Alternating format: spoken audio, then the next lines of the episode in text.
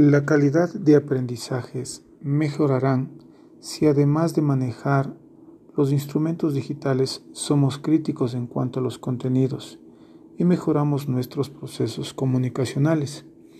En general, toda la comunidad educativa debe desarrollar habilidades digitales. Esto democratizará el acceso a sus ventajas, generando oportunidades hacia la alfabetización digital de estudiantes, padres, docentes y autoridades. El desafío entonces será adquirir habilidades en torno al manejo sincronizado de instrumentos digitales, desarrollando altos niveles de criticidad de contenidos y siendo empáticos, solidarios y éticos en la interacción con nuestros semejantes.